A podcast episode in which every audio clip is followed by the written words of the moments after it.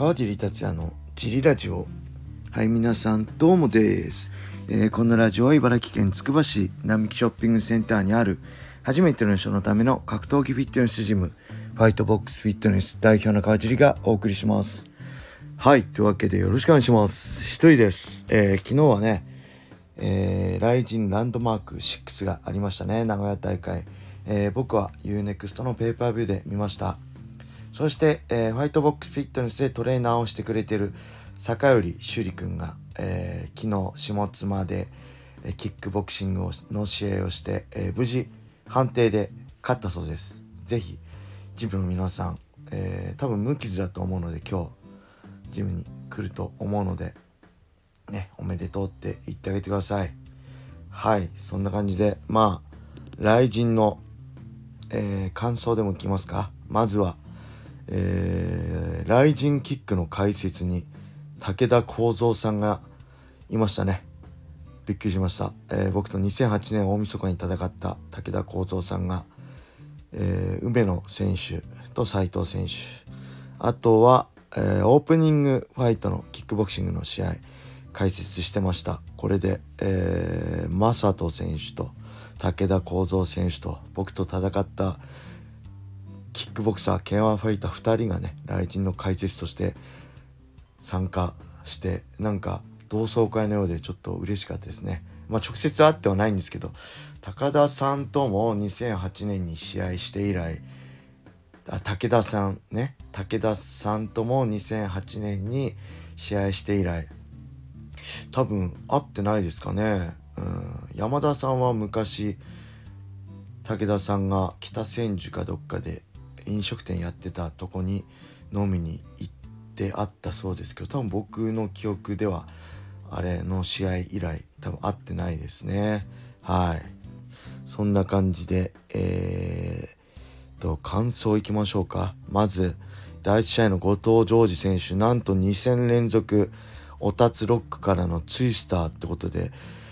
2戦連続ツイスターを決めた MMA ファイターっていうのは史上初なんじゃないでしょうか。これ全然わかんないですけど。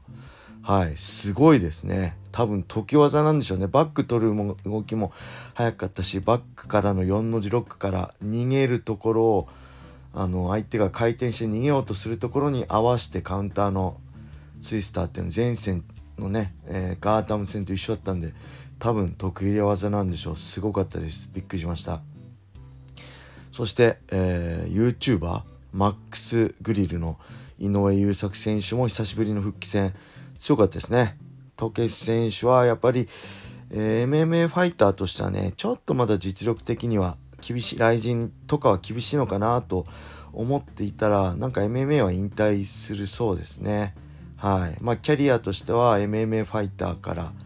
えー、素手で戦う殴り合うラウェイそしてラウェイファイターとして、えー、雷神 MMA に雷神に参戦ということでこう何て言うんですか？そういうの。マーケティングとかさすがだなと思いましたけど実力的にはねもうちょいかなっていう感じは正直、M、雷神での試合を見てる限りはしますね。はい。そして僕が期待してた高木選手は、えー、コレスニックの、えー、やっぱりキャリアの差が出ましたね。組み技強かったです。やっぱりロシア、ね、えー、キャリアの前半は一本勝ちが多かったんで、寝技のできる、まあ、蹴りのできるストライカー、そして、まあ、パンチ、右ストレートがとにかくすごい高木選手ってことで、そこかなり警戒されて、右ストレートをね、出させるタイミングがなかったですね。だから僕はどうやって、その、コレスニックを崩して、右ストレート当たるように作戦作っていくのかっていうのを注目してたんですけど最初からまあ蹴りのあのカーフのプレッシャーだったり圧力が強くてなかなかそれ作るどう作るのかさえ見れなかったので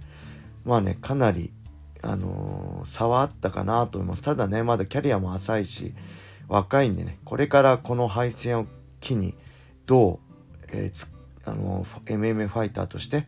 作り上げていくかだと思うので僕はね期待していきたいと思います高木選手すごくいい選手ですそして村本選手対ボリントンは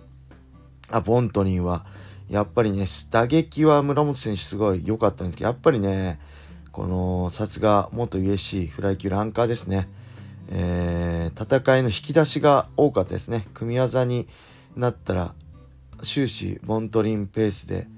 うん、これツイッターでもね、僕ずっと今回ツイッターで、ね、めちゃくちゃつぶやいてたんですよ。試合見ながら面白くて。でもツイッターでもね、いろいろ言ったんですけど、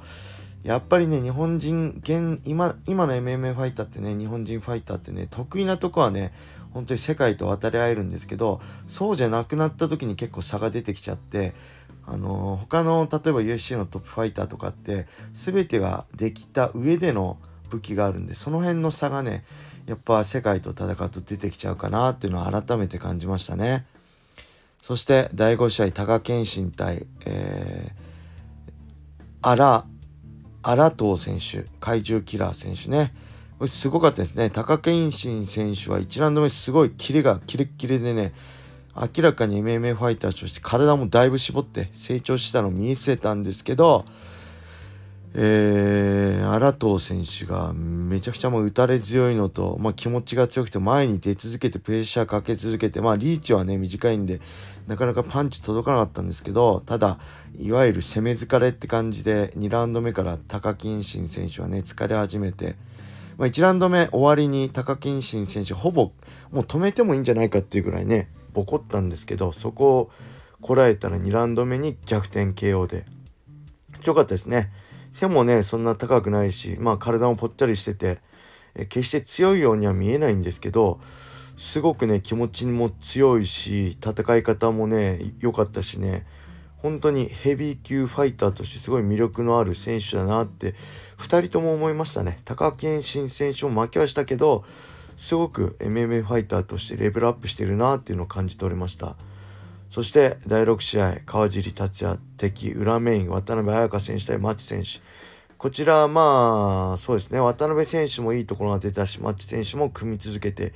いいところが出ました。判定で町選手は勝ったんですけど、まあ、勝敗を分けたのは、組んだ後の、まあ、パウンドだったり、パンチだったり、攻撃ですかね。やっぱ組だけではストライカーの渡辺選手有利だと思うし、現在のね、MMA の判定基準だと、いや、なかなか組み技のファイターが、判定勝つの難しいんですけど組みついた後しっかりあのパウンドだったり肘だったり打ってたんで、まあ、その辺がしっかり功を奏したのかなっていう感じでした。はい。そして大南市街、イゴール・タラベ対選手対アニマル・コーチ選手。こちらはやっぱ強いですね。えー、イゴール・田辺選手。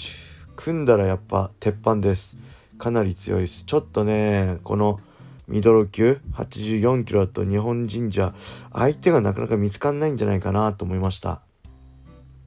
はい。そして第8試合中村優作選手対平谷選手。こちらもお互いのいいとこが出てお互いダウン奪ったりしてね、すごい熱戦で、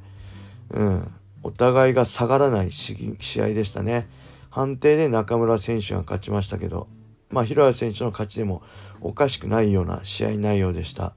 そしてこちらは試合後の会見での、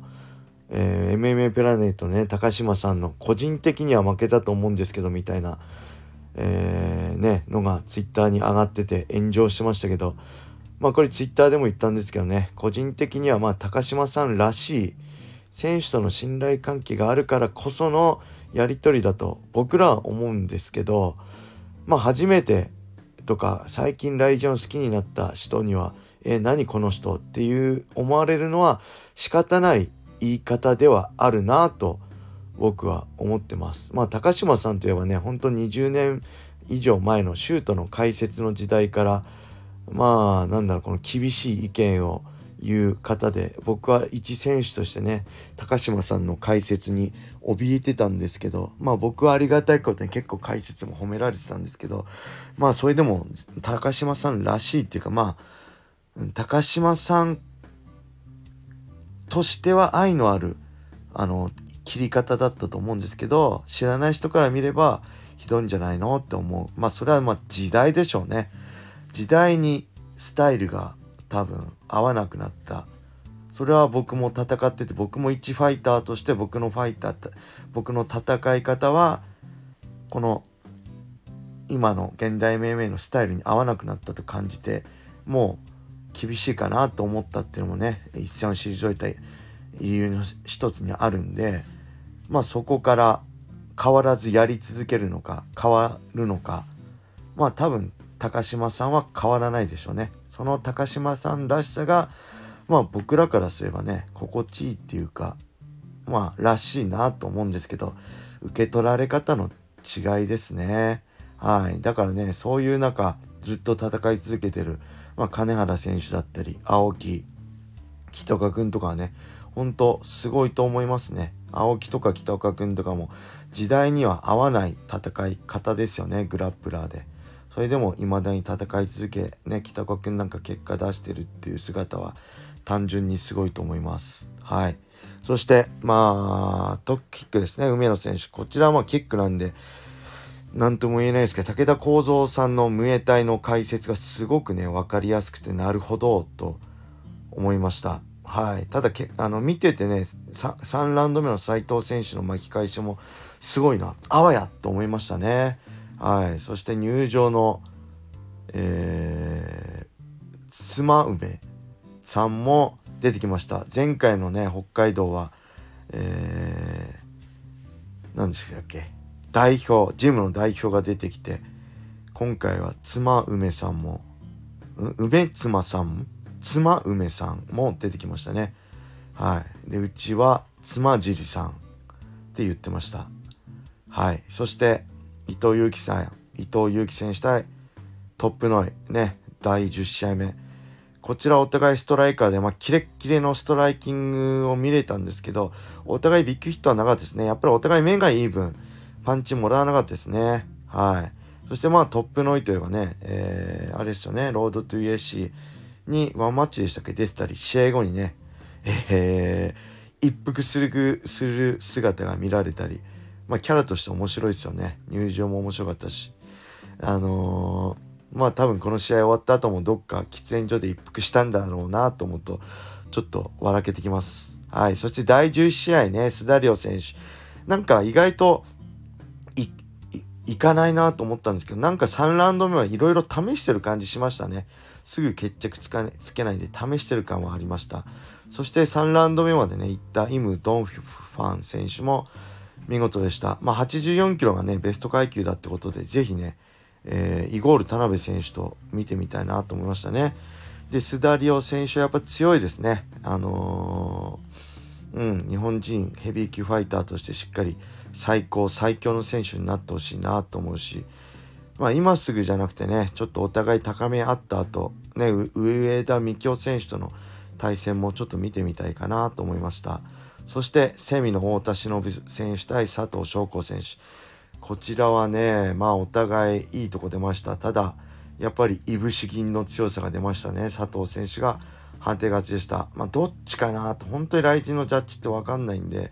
もうどっちか分かんなかったんですけどやっぱり的確に打撃を当てて打撃パンチと膝を当てた佐藤選手がダメージで取ったのかアグレッシブネスで取ったのか分かりませんけどまあただ太田選手も7戦目にしてねこのベテラン佐藤選手とあわやってねどっちか分からないような戦い方できたっていうのはまあ今後まだね期待できます。そしていつかねえー、僕はその UNEXT の YouTube で言って覚醒してもらってジョー・ウォーレンのようにね知る人ぞ知るですけどグレコのトップレスラーのジョー・ウォーレンのように、まあ、いつかねベラトールのベルトを巻いたようにね、えー、ライジンそして USC のベルトを巻けるような選手になってくれるんじゃないかなって期待したいと思います。そしてメインイベント所秀夫さん選手と山庭選手。えー、こちら山庭選手はね、要所要所、えー、しっかりバックコントロールして、所選手のいいところを封じ込めましたね。うん。判定で山庭選手。ただね、まあ、46歳ですよ。ね、ツイッターでも言ってるけど、2005年のペケイノのバックハンドブローで人生を変えた一戦から18年、未だに現役でこのメジャー団体のメインイベントね、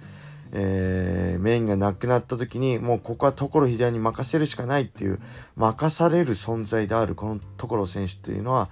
すごいなって改めて思いました。本当にお疲れ様でした。まあ現役続けるのかやめるのか分かりませんけどまあここまでねやりきった選手ですから本人のこの納得いくまでね戦ってほしいなと思います。はい。そんな感じでしょうか。ちょっと長くなっちゃいましたけどサクッとね、えー、ライジンランドマーク6の、えー、感想でした、えー、何か他に語ってほしいことがあればねこの大会、えー、レターいただければそれに答えていきたいと思います。はい。そんな感じで、えー、今日はねこれで終わりにしたいと思います。皆様良い一日を。またね